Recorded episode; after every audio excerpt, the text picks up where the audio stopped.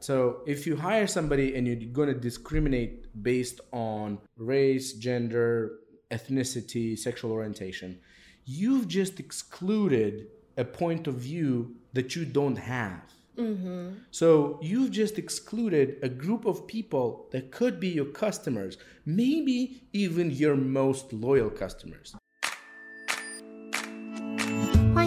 佩佩没在闹，佩佩 Talks，让我陪你去美国，陪你开店，陪你认识食品业，陪你聊天。今天陪你开店，邀请到之前在波士顿的一家咖啡厅的老板 Serge 来跟我们分享。所以这集是用英文访谈，但是在最后面我一样会用中文大概讲一下今天访谈的内容。那这家店是在麻州一个叫 Moden 的地区，它也是在大波士顿地区。老板非常特别，他是来自 Moldova 这个国家，不知道大家有没有听过？他在东欧，中文是摩尔多瓦。反正呢，他就在在美国开了一家咖啡厅，叫做 Bikini Cafe。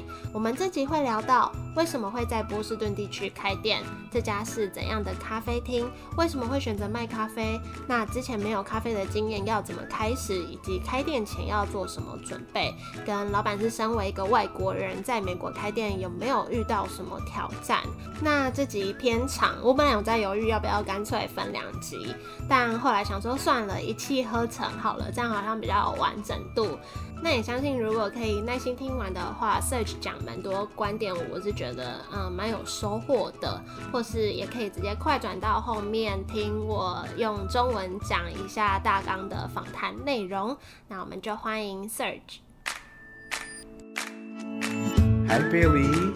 So good to see you. It's been a very, very long time. Um, yeah, I've known you for how many years? Three years? I think so. Yeah, you were, you were.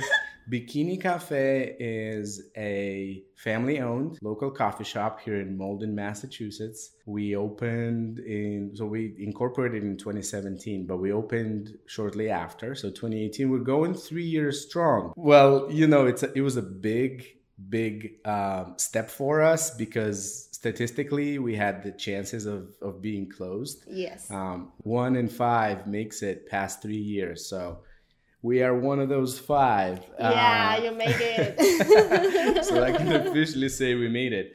Um, I am originally from the Republic of Moldova. Um, that's no reason your listeners should know where that is. It's a small Eastern European country. There's uh, about 2 million people in between Romania and Ukraine.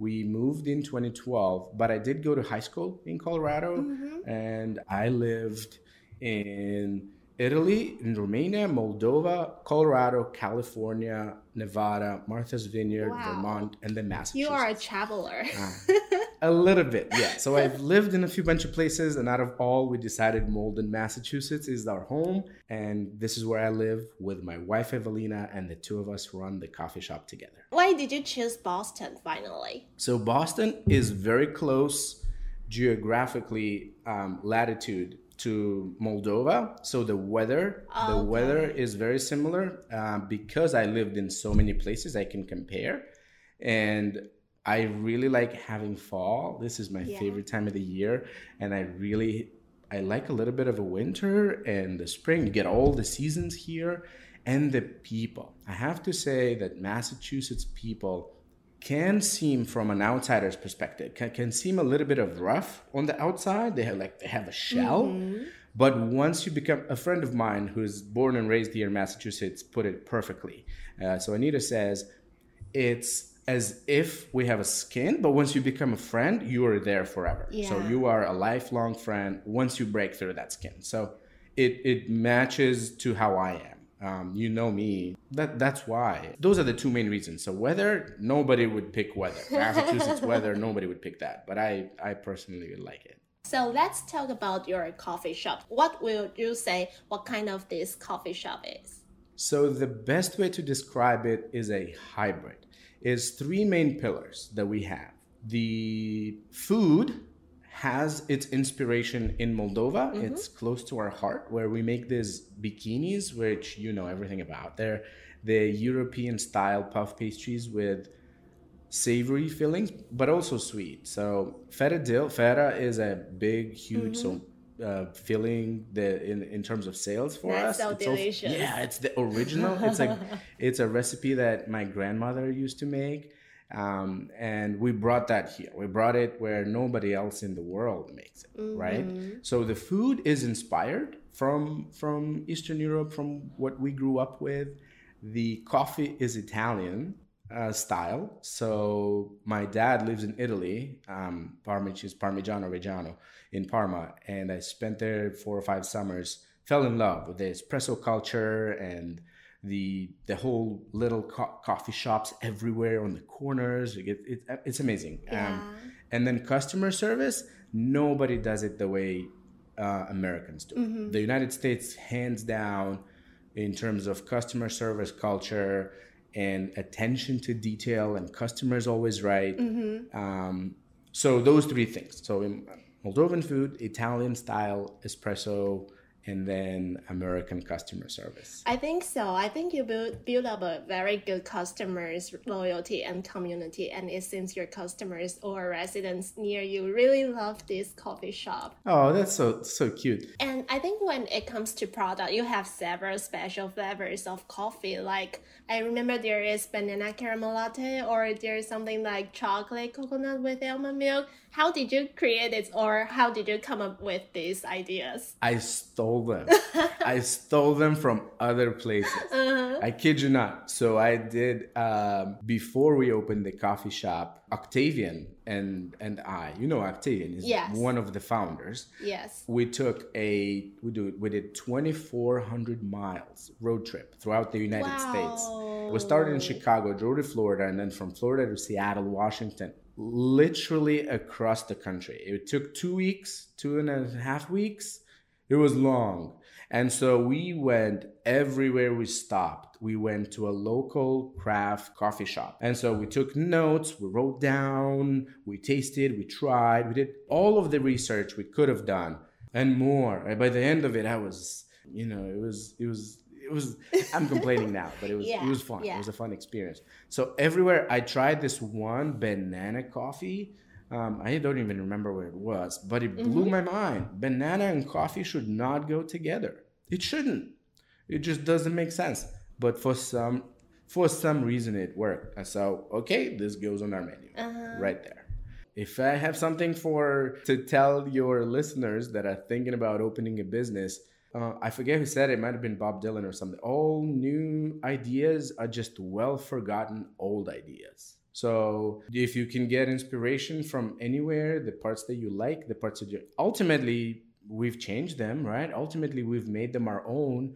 We've adapted to the local market, to the needs, to what people buy. If it doesn't sell, it doesn't matter how great it is or how great you you think it is, right? Uh, if it doesn't sell, people don't care about it.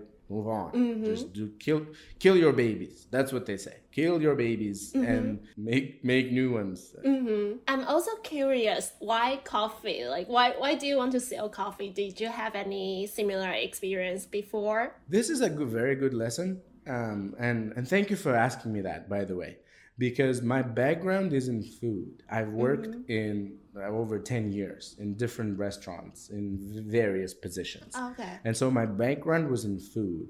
Um, Moldova does not have a an incredible coffee culture.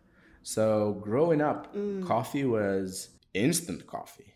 It was like powdery form with a ton of sugar and cream, and that was it. Later in the years, my mom would get would get like as people who were exposed to Italian stuff, would get the mocha pots. So people would make mocha pots, but that was much growing up. I don't remember. Tea was the drink of choice in Moldova, um, a, a huge tea variety.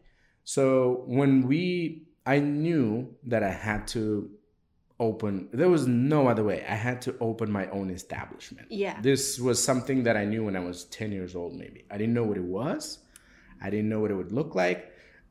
I just, because working in the restaurant industry for 10, 10 years, I, this is what I knew best. And I didn't partic, I'm a morning person, so I didn't particularly enjoy um, staying there nights, 2 a.m., and then not having a personal life. So I knew it had to be a breakfast place Mm-hmm. and we almost opened a food truck, which I'm so glad we didn't. It's so hard to have a food truck, especially in the winters of Massachusetts. Yeah.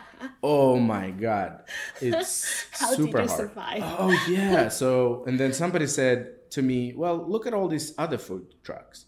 At some point, they open a brick and mortar store.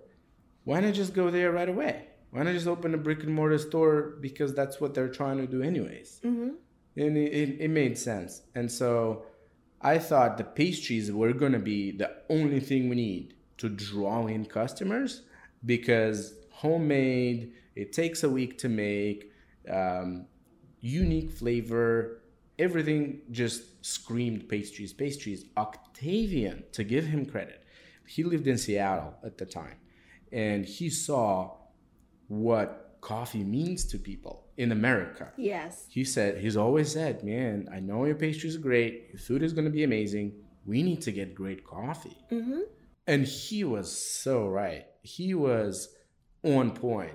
People will come for really good coffee. They will drive from New Hampshire to us. They will drive for an hour and get and, and get our is this one particular person I'm thinking about. They will drive for a for good cup of coffee for something Oh, that they love. that's so nice. And so then the pastries is secondary in a way. Um, and I'm glad I was proven wrong. I'm glad I was I, I took the advice. Yeah, I think coffee is one of the necessary things in people's life. And if you want to have a long term business, you have to have uh, necessary stuff. Let me ask you this.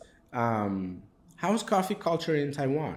I think that's very it's kind of a necessary stuff in Taiwan too. And we have so many we have lots of the chain store, the like famous chain store, Starbucks or some Taiwanese based coffee shop and we have several uh, the like only one store, but it's really pretty, very special. You have to come really. It's it's it's on my list for sure. And if you didn't have any coffee experience before, how did you learn it, or how did you know like which coffee things vendors you need to reach out, or anything? We were really really lucky, and you will hear me say that a lot. Um, I feel like opening a business is just you have to be a little bit naive to say, oh, everything's going to work out right away. Mm-hmm. So, because I had no idea, I would like to say that I'm a pretty open minded person when it comes to most things. Mm-hmm. Um, so, having an open mind about anything helps you learn. So, okay,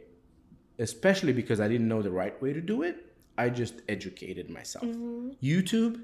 So YouTube is huge on learning about pretty much anything about coffee. There's a few was a few places that I found super interesting.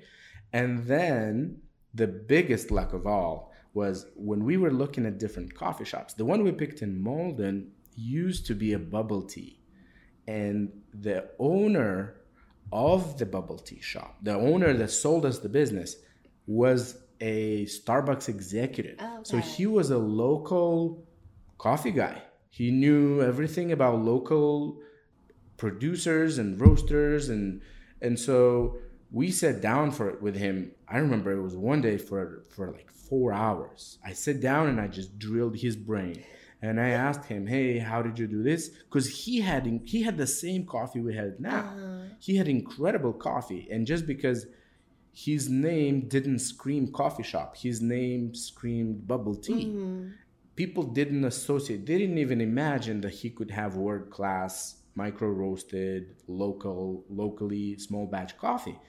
And Ryan um, told me, hey, because I'm this Starbucks executive, I know my coffee. I, I started with 100 companies, and out of those 100 companies, maybe a dozen of them told me they can make me a custom blend. Mm-hmm. And I visited all 12 of them, and I met the people, and I saw what the people are like, and I saw the facilities, and I saw their track record. And I tasted them all, and I picked Hogan Brothers. Mm-hmm. So I didn't know otherwise. So I said, okay, let's go pay Hogan Brothers in Framingham a visit. And so we went, we became instant friends, really cool people. It's just like a small mom and pop operation, which I love. Um, they're right there. If we have an issue or a problem, just call them up or drive up. They we order every single week, so small batches, which is hard to do if you have bigger vendors or um, it's very hard to do. And so the luck was that we knew Ryan. He had an interest because he wanted to sell the business. but um, I learned everything from him from from there.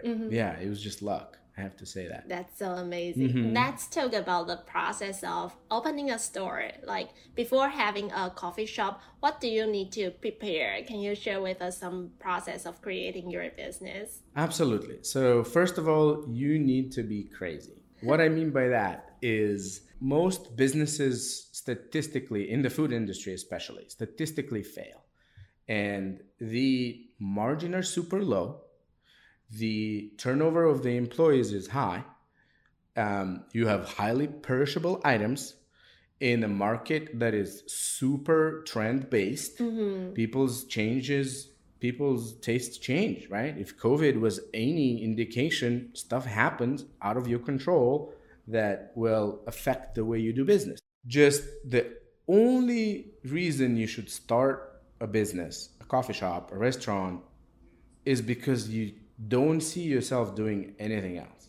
This is my opinion because it is one of the worst ideas you can have with your money. People that started business in the restaurant industry will know what I'm talking about. There's just no other way. I did not see myself doing anything else at the time. So scratching that itch, proving that you can do it, um, is is is really important. The process was very rigorous. My particular, I worked in a few cafes because I worked in a bunch of re- restaurants and kitchens before that. So the coffee shop. So I got specifically jobs just to see if I like it, just to to steal some of those ideas, right? To see the day to day operations, and because I didn't know at that time, hey, is this what I'm gonna do for sure? Let, let's try it out. And this is one of the biggest advice I can give to to people that think they want to open um, a food establishment is go work for somebody else. Just go do it. And so I, I took a, a huge pay cut to go work as an entry level barista mm-hmm. that I've never worked before, just to see what it's like, just to get get by osmosis to see. And I was lucky enough to work in a coffee shop that just opened.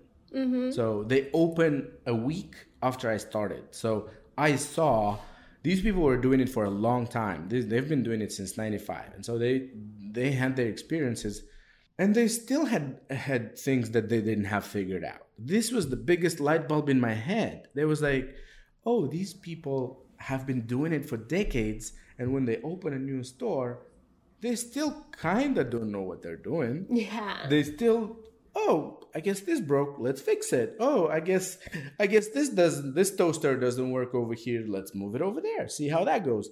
It was a big light bulb moment in my head.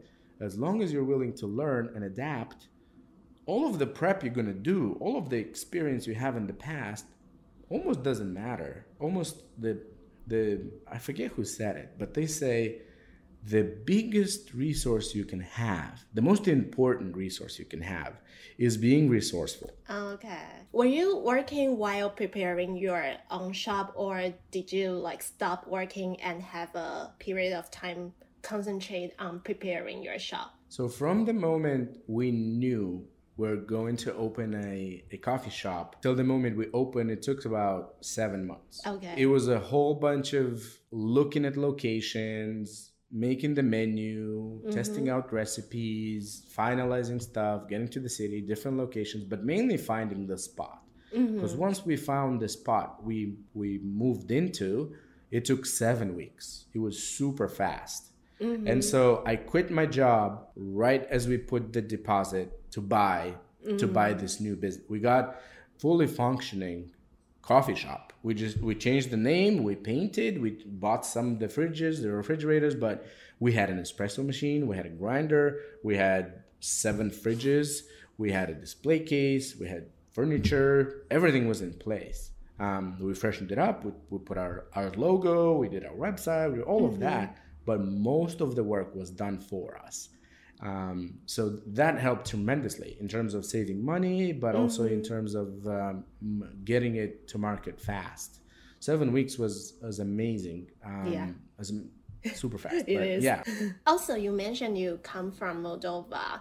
So, as a foreigner in the United States, is there any challenge to have a business here, or what is the biggest challenge that you've ever faced? That's a really good question. So The answer in Malden, I have to say, is uh, no.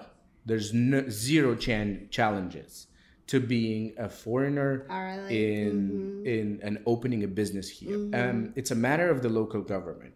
I have to say, and I have to give credit to Kevin Duffy. He is the Malden's business development person. There's this dedicated person in Malden that makes sure other businesses come. And the day I met Kevin, all of the doors were open for me. Um, he would be on our case. Hey, when are you guys opening up? Come on, it's been two, three, four weeks. Let's cut the tape. Oh, Let's bring the mayor. Let's do this. Let's. Unbelievable. It was a breath of fresh air, not knowing that um, how it would go. Right? Logistics, bureaucracy is everywhere in government. You inevitable. Here, the opposite of that. They wanted us here. It makes sense when you think about it. We are a coffee shop. We don't sell alcohol. We don't open late. We bring jobs.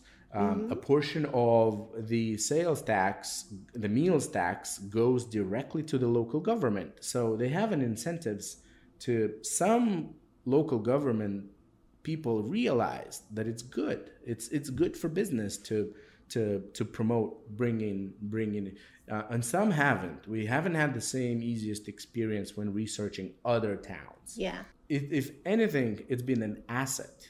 I believe, at least for me, the way I see it is people are curious. Oh, from Moldova, where is that? Hey, what do you like? Also, we have the advantage that Malden is a very diverse place.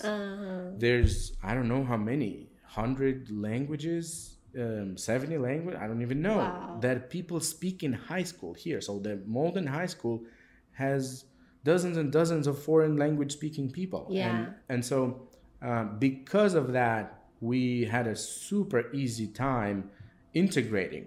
Because of that, our customers, our local government, our chief of police, our chief of fire chief, are very very open-minded people. Mm-hmm. Yeah if, if if anything it's been a blessing to be we, we felt super super welcome. Mm-hmm. And it's maybe another reason that we love it here so much. So i think because it's so diverse they it attracts uh-huh. open-minded people. It attracts people that are tolerant of other you know other nationalities other sexual orientations other um, you name it. There's zero like it's the opposite of being discriminated against.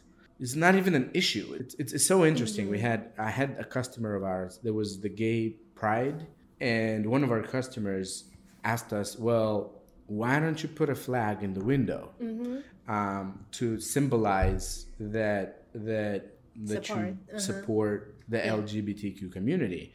And, and i said well you obviously don't come here too often right? Because you know i would rather you come in and that's not even something we uh-huh. discuss. It's a given right? It's it's it's something that just comes. It just it just is. Yeah. it's not a separate thing that i have to display and show. It just exists. Yeah. it's just there. If you come here and you sit and you observe the type of employees we have the type of customers we have the way we talk the way we the way we treat everybody not just a certain group of people. You shouldn't you know it just exists. So i thought that was that was interesting because it was like sure we'll put it if enough people ask me about it. But um but it was like yeah it's a non-issue. That's where we should start. It's it's like it's not even a thing. I like your opinion. Like, how do you mention this? How do you present this idea? yeah, yeah it's like it's, it's not even something extra that we do Yeah, no I can It feel just- that. yeah you know what i mean It just like see exists. how you hire people. I remember your employees are also diverse. Yeah. You know, this is another lesson that I I have for your listeners. If you're thinking of opening a business, I never understood it when you walk into an establishment, and obviously geography plays a huge role, and the type of candidates that apply to your positions have a huge role. However, I never understood a business that's going to discriminate based on anything, right? Based on you name it. Think about it. So, if you hire somebody and you're going to discriminate based on race, gender, ethnicity, sexual orientation, you've just excluded a point of view that you don't have. Mm-hmm. So you've just excluded a group of people that could be your customers, maybe even your most loyal customers. How do you mm-hmm. know?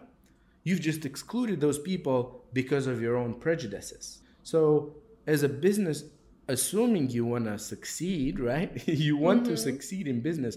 Selfishly, I want to be as open to as many different people. You know who's really good at this?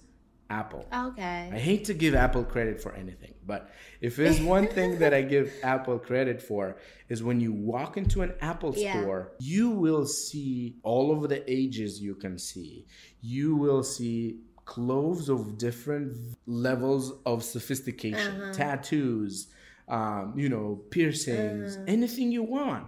Imagine a 65 year old grandma buying a computer for the first time, walking into an Apple store who is she gonna feel more comfortable talking to? A 21 year old um, college student or somebody that looks like her? Yes. Uh, you know, it's obviously good. It's good for business to be open minded and to be to be inclusive and to to not discriminate ever.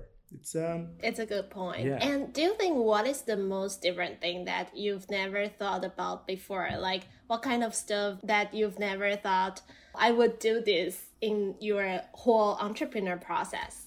I was expecting it to be hard. When again, as I said, I did a lot of research. I talked to people in the industry that opened cafes, that opened restaurants, that and I was expecting it to be hard. I didn't expect it to be that hard. Mm-hmm.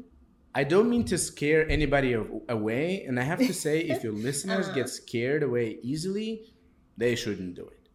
So I can I, I haven't I haven't had a child yet, but I I would equate it to the same. So it's newborn. It's very exciting.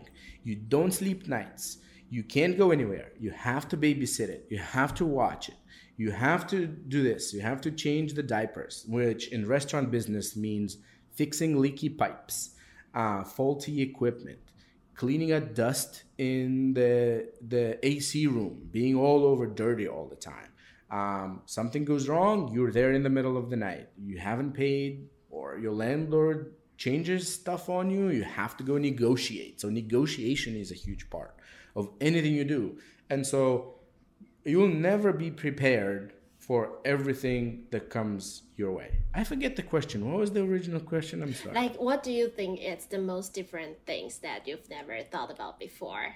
I never thought I'd have to fix so many. Everything, you name it, it broke. It broke. Every single fridge we've had there, it broke. The espresso machine broke. frustrating. The first thing, yeah. Being, oh, what are we gonna do now? What are we? Well, you can call somebody and pay three hundred dollars an hour to have it fixed, or you can just dig on YouTube and see how you uh, disassemble an ice machine and put it back together. Um, and so some, sometimes, and, and just learning how to do that. Do I enjoy doing that? No. Yeah. Nobody does. If you have one of those traits as a as a listener that wants to open a coffee shop or a restaurant business, if you're one of those people that when something goes wrong, you almost smile. I know it sounds crazy, but I'm one of those people. When something goes wrong, when something gets broken or there's a challenge that needs fixing right on the spot, I become very calm. Don't freak out. I just, okay, this is the problem. Let's break it into smaller problems. What do we have to do? Start with the step one. Yes. Yeah, fixing things. Um, firing isn't easy. Um, I did. I never wanted to do that. I always thought that no, we have to fire people. Unfortunately, and here's here's the point on that. I felt bad for the really the longest time. I really felt bad, and then I was talking to a friend of mine. He would open these restaurants a lot, and firing was second nature to him. He would be doing it even without blinking an eye. And I say, how do you not have emotions about it? How do you not feel bad? Uh-huh. So it just experience. First of all, you just have to do it for a little while to realize some things that most people don't realize. So the wrong person in a position is twice as bad as no person in a position. Mm-hmm.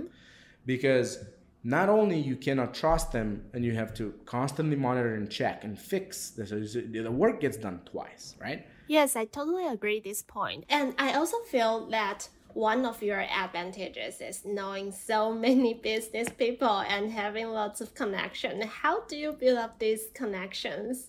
Um, i talk to people. So a lot of the connections are from my years of working in the industry. So there's no easier way to meet people than work in different places and then you stay in good relationships. So yeah.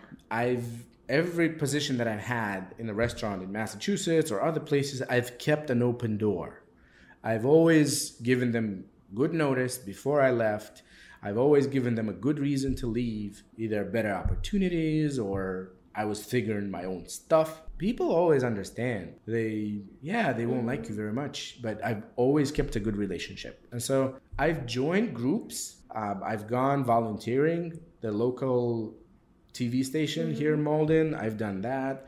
For a little while, I joined a networking group where we'd meet every Tuesday at 7 a.m. And all it was is just business professionals. Mm-hmm. And we'd talk about our businesses and we'd refer business to each other but mainly from other people coming to our shop. I have to say, this has to be the biggest advantage of owning a coffee shop or a business, a restaurant, is knowing to meet people you would never normally meet. Yes. So everybody, it doesn't matter if they're a janitor or the mayor or the senator of Massachusetts, they all drink coffee. Yes. And it's such a unifying thing that when they all walk through the same door, and I will strike up a conversation with anybody. I'm just naturally curious about people, mm-hmm. so I will ask a question. And and so a lot of our customers are business owners. A lot of you know, there's a lot of Americans that own small businesses too.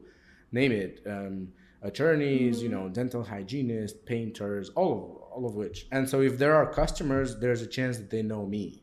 And if they know me, then I know them. And then at some mm-hmm. point, I will need either their services or we'll do something together, a promotion, or we'll donate some stuff to their cause. Yeah. Um, so just yeah. just chatting people up, talking to people all the time. Um, it's interesting that mm-hmm. my wife some sometimes sometimes get gets annoyed with how much I, I chat with other people.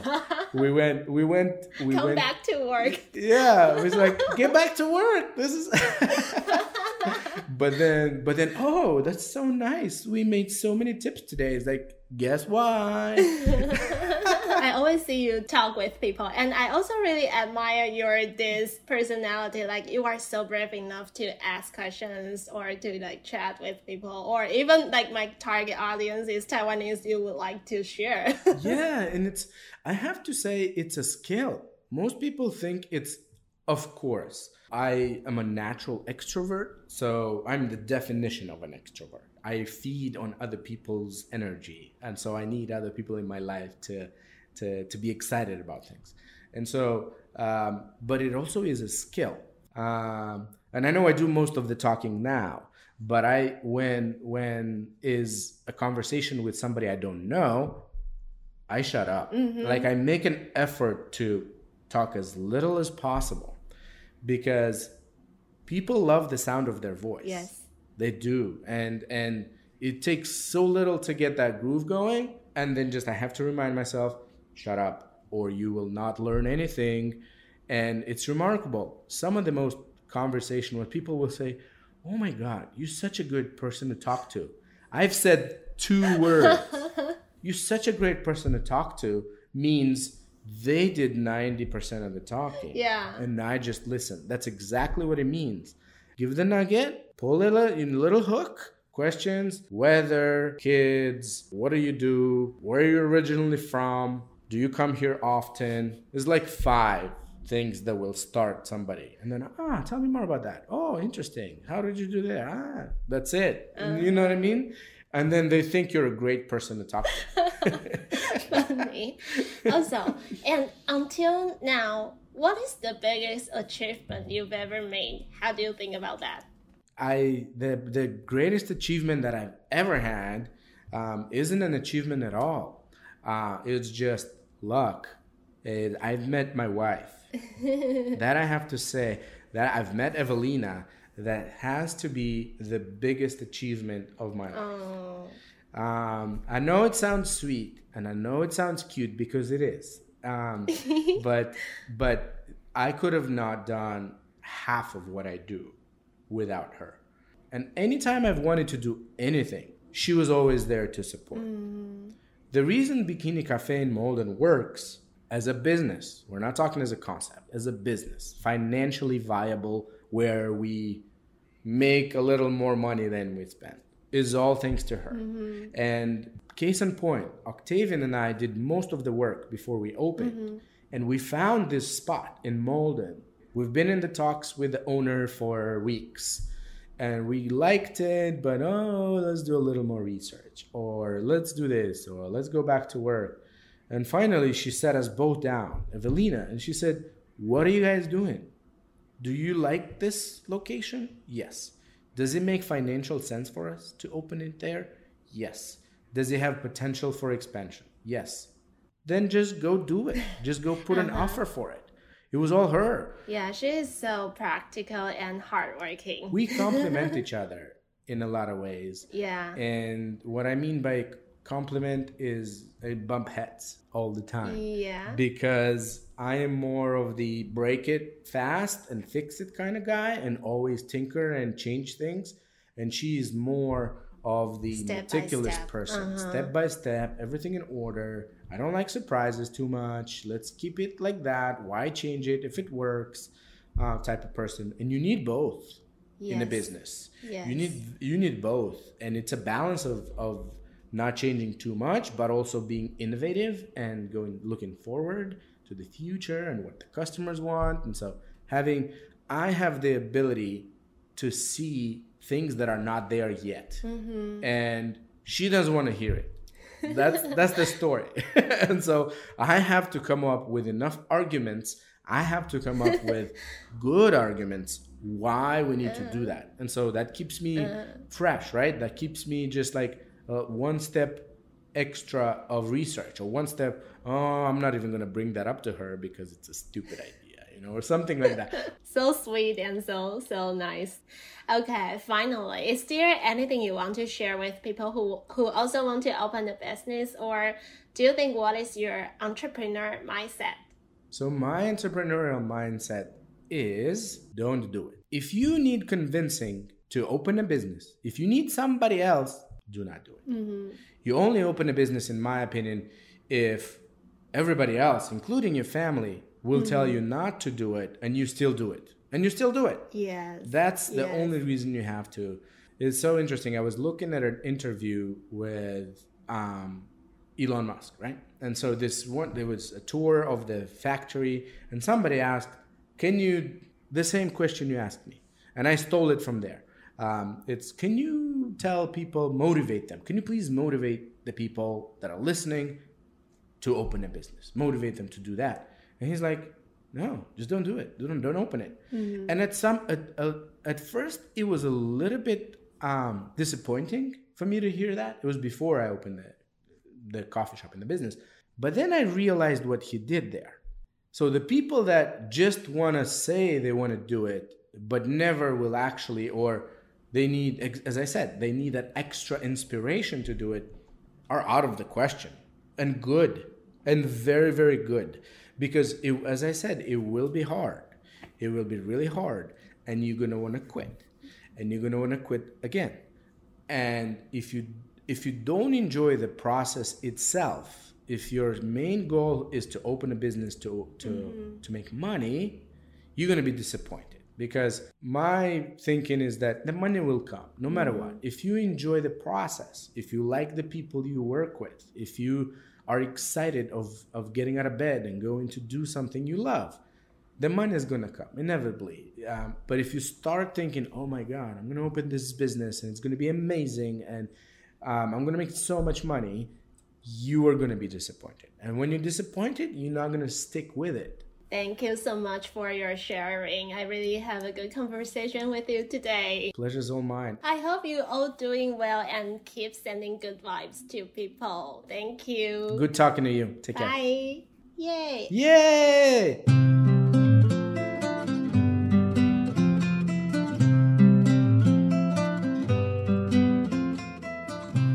Serge 的分享。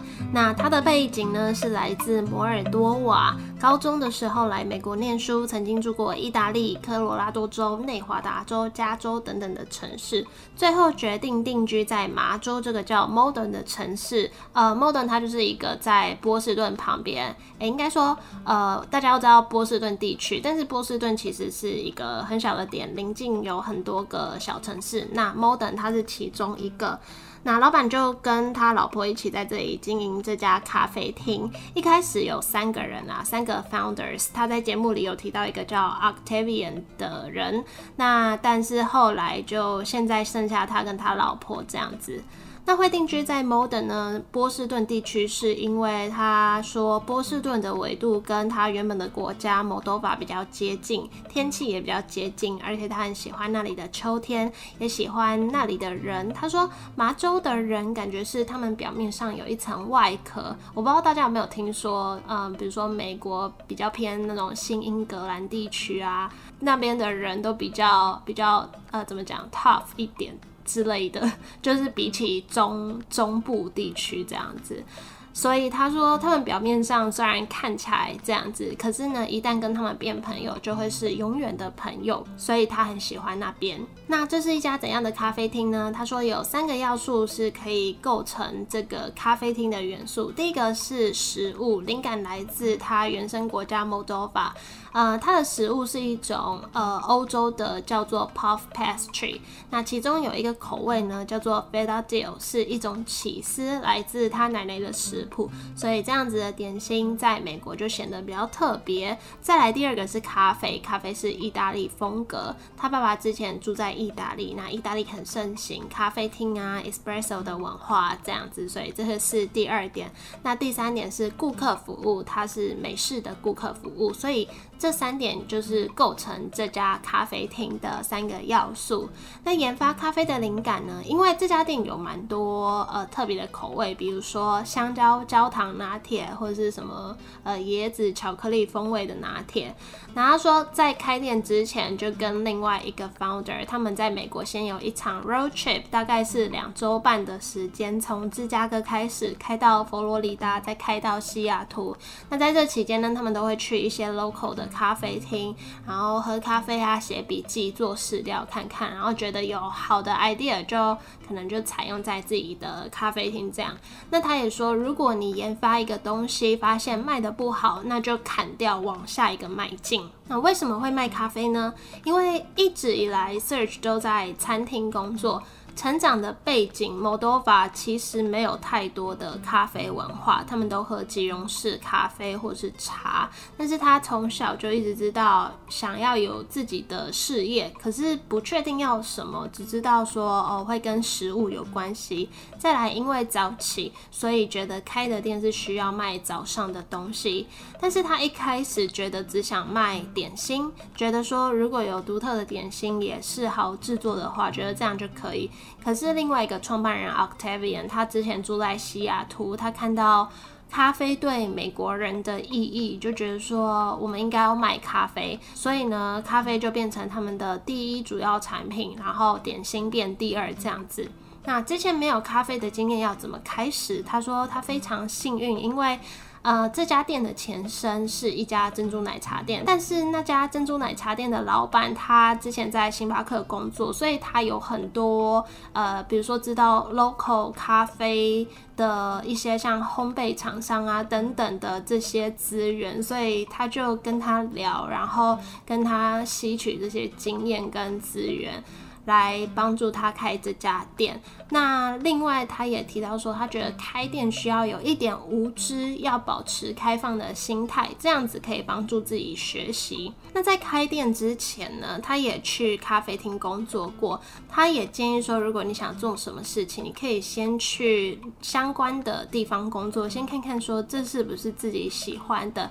那也很幸运的，他刚好去了一家刚开幕的咖啡厅，所以他看到很多过程。也发现说那家店的人呢，其实过去很多相关的经验，但是你开了店之后，还是有很多需要调整的地方。然后就是发生什么事情就去调整什么事情，只要你学习之前的经验都不是那么的重要。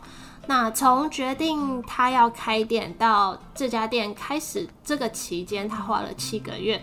这七个月就是在找地点啊、制作菜单啊、试吃试喝这样子。那从确定找到地点、搬进去到正式开店，只花七周，算是非常快速。所以他说啊，非常幸运这样子。